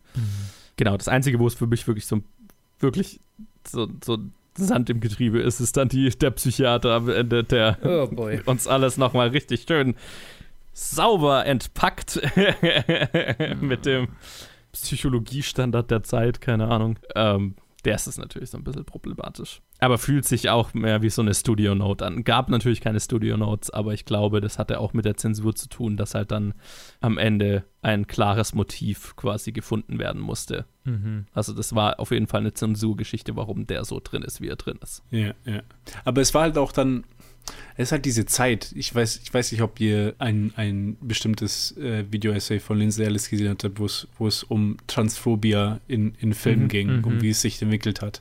Um was, wie ähm, Crossdressing gar nicht mal so übel gezeigt wurde, Mhm. wie es dann übel wurde in dieser Zeit. Mhm. Nachdem halt auch Ed Gain und Serienkiller und all dieses alles. Und halt mit Psycho hat es dann auch angefangen und dann ging es auch äh, äh, immer weiter so in diese Richtung, wo halt queer Menschen halt so inhärent irgendwie als gefährlich dann dargestellt werden. Mhm. Obwohl auch hier auch auf eine weirde Weise versucht wird, irgendwie Nuance reinzubringen. So, ah, he's, he's not transsexual, weil ähm, das und das. Nee, es Ja. ist wie ein bisschen wie das Schweigende Lämmer halt, ne? Ja, also, ja. ja. absolut. Es ist eins zu eins. Schweigende Lämmer hat es einfach kopiert. ja. ist ja nicht mal subtil oder so. Nein, nein. Ich habe tatsächlich kurz genau. gedacht, so dass wir in Schweigen, dass wir, dass wir in der Psycho-Episode darüber gesprochen haben. Und jetzt bin ich mir nicht mehr sicher, ob wir in der Schweigen der Lämmer-Episode drüber gesprochen haben, weil es einfach exakt das gleiche ist. Also nee, da haben wir Ja. definitiv drüber gesprochen, ob ich die zwei verwechsel. definitiv drüber gesprochen. Ja. Ob ich die zwei verwechsel. Also es ist. Ja, es ist w- fast wortwörtlich, ne? Weil auch in in Psycho sagt ja auch einer, oh, he's a transvestite. Ne? Ja. Sagt der Psychologe, ja, not really. Not really. Sondern, und dann lief da die Erklärung, es sind Schweigende Lämmer, ist Ah. fast wortwörtlich dasselbe. Wenigstens, ja. wenigstens ist es, ist es äh, Hannibal Lecter, der uns die, der uns die Ja. Erklärung gibt, der wenigstens noch ein bisschen Charisma hat im Gegensatz zu diesem Typen, der da steht und denkt. Der aus dem Nichts kommt. Ja. Der, der sein TED-Talk hält und dann wieder geht. Well, Ja, das ist ja wirklich so ein TED-Talk, Mann. Ja, Obwohl, die Sache ist halt so, okay, Es- dann zumindest, es ist dieses zumindest führen sie es halt dann in diese letzten zehn Sekunden vom Film, die ich dann wieder sehr krass finde, weil halt Anthony Perkins einfach so gut ist, Mhm. Ey, einfach nur in die Kamera zu starren. Ja, das, das Lächeln ist. Äh, Das Also- Lächeln, auch die Idee, dass dann in der letzten Überblendung so ganz subtil der Skull, der, der, der, der Totenkopf Mhm. der Mutter nochmal mit ihm überblendet, ne? Ja, Das ja. ist halt ein wunderbarer Trick und auch, ich finde es auch sehr geil, einfach mit dem Auto zu enden, das aus dem Sumpf gezogen wird, weil es Oh halt ja. so viele Implikationen hat mhm. für das, was darauf kommt, aber es ist spannender, dass es nicht gezeigt wird, sondern Ja. dass es da einfach endet. Ja, Mhm, mhm. auf jeden Fall. Ja, auch, also weil, weil ich auch so effektiv finde über den gesamten Film, also zumindest über das erste Drittel, ähm, wie auch immer mit dem Geld gespielt wird. Ne? Es wird immer so deutlich gezeigt, wo ist das Geld. Wo, wo- ne? Und es ist so ein bisschen eine falsche Fährte, die der Film dir da legt, weil der Film will, dass du dir die ganze Zeit Gedanken darüber machst, oh mein Gott, was, wird, was passiert mit dem Geld? Findet er das Geld? Und dann schmeißt das halt einfach in den Kofferraum, macht den Kofferraum zu und versenkt das Ganze im Sumpf. Ja. Also der Film, es war am Ende nicht wichtig, aber es wird so ein bisschen dir eine falsche Fährte gelegt, dass das Geld irgendwie wichtig ist. Und das finde ich ist auch super effektiv gemacht. Allgemein auch, wo er das Auto im Sumpf versinkt, ne? Ist auch geil, dass es halt erst nicht ganz versinkt und der Film dich dazu bringt, dass du mit ihm mitfieberst, dass er seine Verbrechen vertuschen ja, kann. du so, ne? wartest halt drauf und so, ah, Mhm. geht's runter? Ja, selbes mit der, mit der Szene, wo er quasi dann die Leiche ins, also ne, das, das Badezimmer dann reinigt und alles ist so detailliert gezeigt, Ja, dass das- du, daran dass er dich, dass der Film erinnert. dich, genau, dass der Film dich richtig zum Komplizen macht, ne? Vor allem, weil du zu dem Zeitpunkt auch quasi denkst, es wäre die Mutter gewesen. Mhm. Idealerweise, genau. Ja. Ja. Idealerweise, dass du so, oh, okay, das ist der Sohn, der ein- einen Mord seiner Mutter hier mitbekommen hat. So, oh shit, was mache ich jetzt? Das ist dann auch so geil, wenn er, wenn das Auto vers versinkt und dann versinkt sich ganz und also das finde ich auch wieder Anthony Perkins so gut gespielt, sein, sein nervöses Ding und dann geht's unter und dann einfach nur sein leichtes twitchendes Gesicht, wo es dann letztendlich untergeht und so, du die Erleichterung merkst, ohne dass es sich die groß anmerken lässt. Äh, Das ist schon, Ja, das ist ja, schon ja. wunderbar. Ah, Physical Acting manchmal einfach so, so was man mit Mi- Mimik und Gestik machen kann, Mhm. ist Ja. so beeindruckend. Ich habe erst heute eine So voll, ist voll aus Left Field bei einer Szene bei Succession von der, von der heutigen Episode war ähnlich, also nicht Dieser keine, Blick, der keine, jetzt ein Meme ist. keine ähnlich, ja, dieser Blick, wahrscheinlich, wahrscheinlich. Ich habe auf Twitter so oft diesen ein, so einen Blick gesehen, wo, wo sich so einer über den, auf, über den Tisch lehnt oder so. Ja, genau, wo er sich Ja. so, Ja. ja. ja, es ist genau, da sind so 30 Sekunden, wo er wirklich so einfach nur Ja. so, so wie er sich nervös bewegt und was er mit seinem Gesicht macht, einfach so gut rüberbringt mit einer komplett anderen Thematik. Ich will es auch gar nicht spoilern, aber ja, es ist einfach beeindruckend, die Ja. Schauspieler so zu sehen. So, sollen wir mal über die Postproduktion dieses Films noch reden, Mhm, weil schieß los. nach den Dreharbeiten ging es in den Kampf mit der Zensur. Ja. Und äh, wie so oft hatte Hitchcock halt äh, Sachen in diesen Film eingebaut, die er dann bewusst kicken konnte, äh, um quasi dann in den Verhandlungen besser dazustehen, so nach dem Motto, hey, ich bin euch ja schon hier entgegengekommen, jetzt lasst ihr mir aber die Duschszene ganz so, ne? Und äh, dennoch war halt Psycho ein Extremfall und die Diskussion, vor allem halt äh, die Eröffnungsszene war ein Problem wegen Sex und die Duschszene wegen allem, was in dieser Szene vorkommt. Und Hitchcocks letzter Schachzug, wie er das dann alles durchgebracht hat, war, dass er quasi den Zensoren zugesprochen hat, okay, wir drehen diese Eröffnungsszene nochmal, aber weil ich nicht wirklich kapiere, was ihr überhaupt wollt, müsst ihr ans Set kommen und quasi Regie führen bei dieser Szene und die Szene selber machen. Und die, die Legende, so wird's, so ist es zumindest wird's immer erzählt, ist, dass die diesen Dreh geplant haben und dann am Set erschienen sind alle und von den Zensoren, Zensoren ist keiner gekommen. Also sind sie alle wieder heimgegangen und die Szene ist einfach original drin geblieben. Witzig. Und was Sehr ich halt schön. auch bei der, bei der Duschszene lustig fand, ist, dass die sich halt nie einig werden konnten, ob sie jetzt Nacktheit gesehen haben oder nicht. Ja. Also erkennt man irgendwo ihre Brüste oder nicht? Ist es das? Und dann haben sie, ne, oder sieht man irgendwie, wie das Messer in den Körper eindringt und dann haben wohl immer, ne, erst hat die Hälfte der Zensoren behauptet, na, sie hätten das irgendwo gesehen Mhm. und die andere Hälfte hat gesagt, nee, nee, das sieht man doch gar nicht und dann haben sie gesagt, ja, aber schneid noch mal, mach, nimm's mal bitte raus und zeig's uns noch mal. Und er hat es ihnen quasi unverändert noch mal geschickt und dann hat die andere Hälfte behauptet, jetzt hätten sie was gesehen und die andere Hälfte, die davor behauptet hat, sie jetzt was gesehen, haben dann nichts mehr gesehen, so plötzlich. Mhm. Also es war, ja, ein bisschen absurd, die ganze Geschichte. Das ist einfach ein Zirkus. Diese, Ja, diese, total, ganzen, total. diese ganze Zensur. Ja, weil halt einfach ein schönes Beispiel dafür, dass es halt einfach irgendwann, es ist halt einfach willkürlich so, ne? Es ist halt Ja. einfach ein paar Leute auf dem Ego-Trip oder vielleicht mit dem Gefühl, eine gute Mission zu haben, aber es ist halt alles so ein bisschen, wie die halt gerade drauf sind, so, ne? Mhm. Naja, jedenfalls hat er den Film so durchbekommen, wie wir ihn zu sehen bekommen haben. Und dann ging es an den Release. Und Paramount hatte halt keinen Bock drauf, weil sie halt Angst hatten, mit diesem Film assoziiert zu, äh, zu werden. Aber meist, sie hatten den Vertrag unterschrieben, sie mussten ihn äh, ausliefern. Und dadurch, dass Hitchcock halt 60% Anteil an dem Film gehört haben, konnte er halt einfach die Marketingkampagne selber bestimmen. Worauf Paramount halt auch keinen Bock hatte, weil sie halt fanden, dass was er macht halt nicht gut war. Aber was er gemacht hat, also ich meine, hinterher ist, ist so eine der bekanntesten Marketingkampagnen der Filmgeschichte, ne? Der Trailer allein ist saubekannt. Ich glaube, den hat jeder zumindest schon mal gesehen oder parodiert gesehen, ne? Mhm. Ist einfach Wahrscheinlich, ja. so wie, wie so ein Alfred Hitchcock Presents Intro, wo er quasi durch den das Bates Motel zeigt und dann in das Badezimmer reinführt und dann so sagt, you should have seen the blood. und äh, einfach, es ist einfach nur Alfred Hitchcock, es ist kein Trailer in dem Sinne, es ist einfach nur Alfred Hitchcock, der durch die Location führt und er erzählt, was alles Furchtbares passiert ist und dass er eigentlich gar nicht sagen kann. So. Also ganz cool gemacht und was halt auch ein Clou war, ist, dass halt dieser Film an die Kinos geliefert wurde mit der Ansage, dass nach dem Start des Films niemand mehr in den Saal gelassen werden darf. Mhm. Was halt einfach bis zu da, zum damaligen Zeitpunkt nicht die Norm war. Ne? Wir haben ja schon mal drüber geredet. Es war eigentlich die Norm, okay, du kommst halt irgendwann, kaufst ein Ticket, setzt dich halt rein und wenn du die Hälfte des Films nur gesehen hast, dann schaust halt dann den Anfang nochmal an.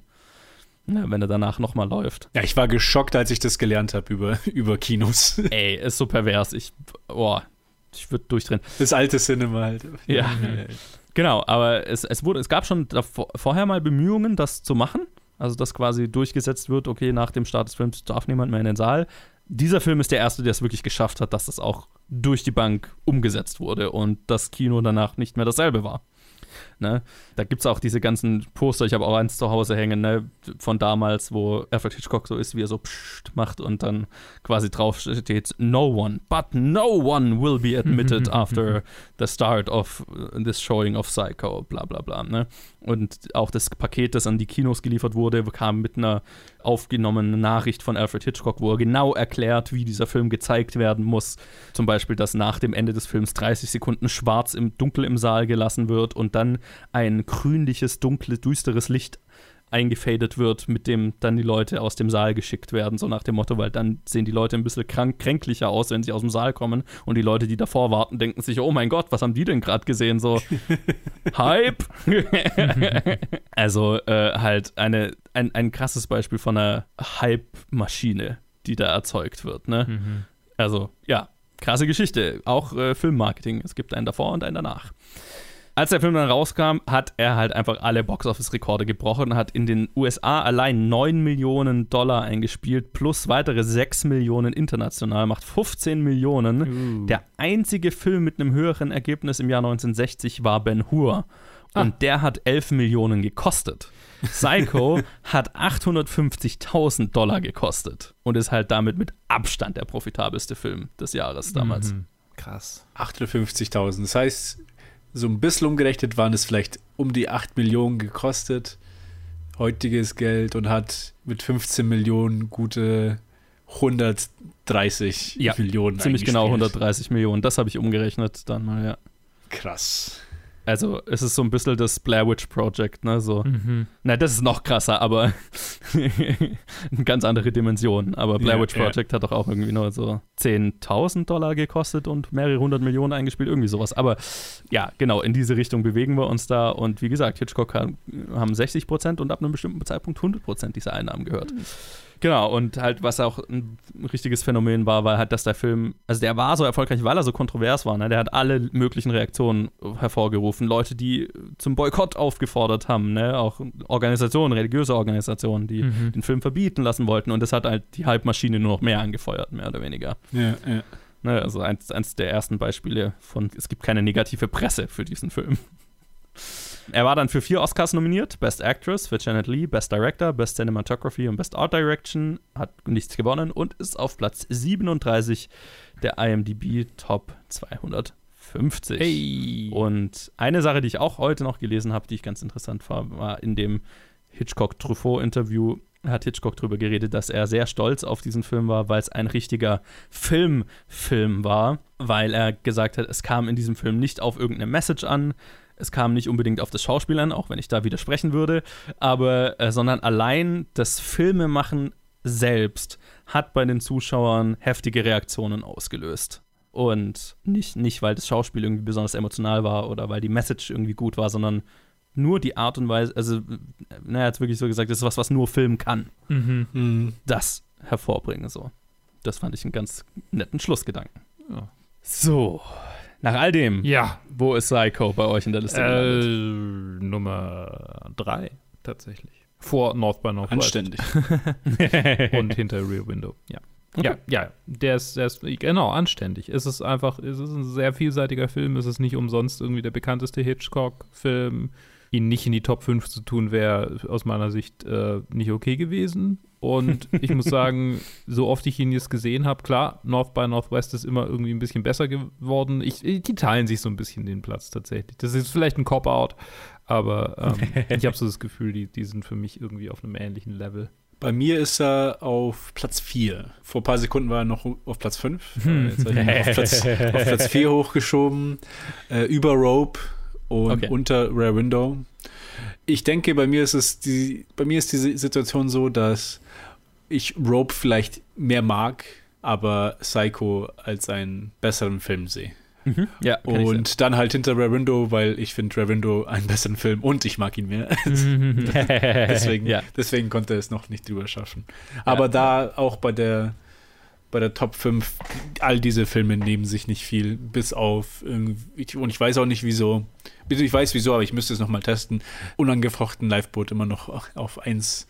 Ich will mir nochmal anschauen, einfach nur um Mhm. nochmal den jetzt im Kontext zu sehen, weil das war wirklich ein, ein noch, noch die größte Überraschung. Mhm. Ja. ja, bei mir ist er auch auf Platz 3. Hinter Oh. Lifeboat. Also Lifeboat ist bei mir auch noch davor. Ja, ist eigentlich interessant, dass der sich, der hat sich echt, also Der hat sich echt super gehalten. Mhm. Ja, aber ja, hat mich halt auch einfach sehr begeistert. Äh, genau, hinter Lifeboat und For Notorious und Rear Window natürlich noch Platz 1, aber das wird sich, glaube ich, auch nicht ändern, ehrlich gesagt. Ja, es ist all das, was wir jetzt in fast anderthalb Stunden hier besprochen haben, zumindest Aufnahmezeit. Keine Ahnung, wie lang die Episode dann Mhm. ist. ähm, es ist nicht umsonst sein bekanntester Film, aber wie ja auch schon gesagt, auch ein sehr anderer Film. Das heißt, man sollte jetzt nicht irgendwie, wenn man nur den kennt, gibt ganz schön viel Hitchcock, der sehr anders ist, den man noch erkunden kann. Das ist äh, nur mal so gesagt. Zum Ende der Episode würde ich mal sagen. Vielen Dank euch zwei Ja. fürs dabei sein. Sehr gerne. Ja, ich freue mich, dass wir an diesem Punkt endlich angekommen sind. Und wir machen dann nächste Episode mit vielleicht dem zweitbekanntesten Film. Definitiv. Ich bin mir ziemlich, ich, ich glaube, ich würde das sagen. Ja, auf jeden Fall. Ja? und dann, dann so drei und vier sind wahrscheinlich Rear Window und North by Northwest irgendwo. Aber die Vögel, The Birds, besprechen wir in der nächsten Episode. Bis dann. Bye. Tschüss.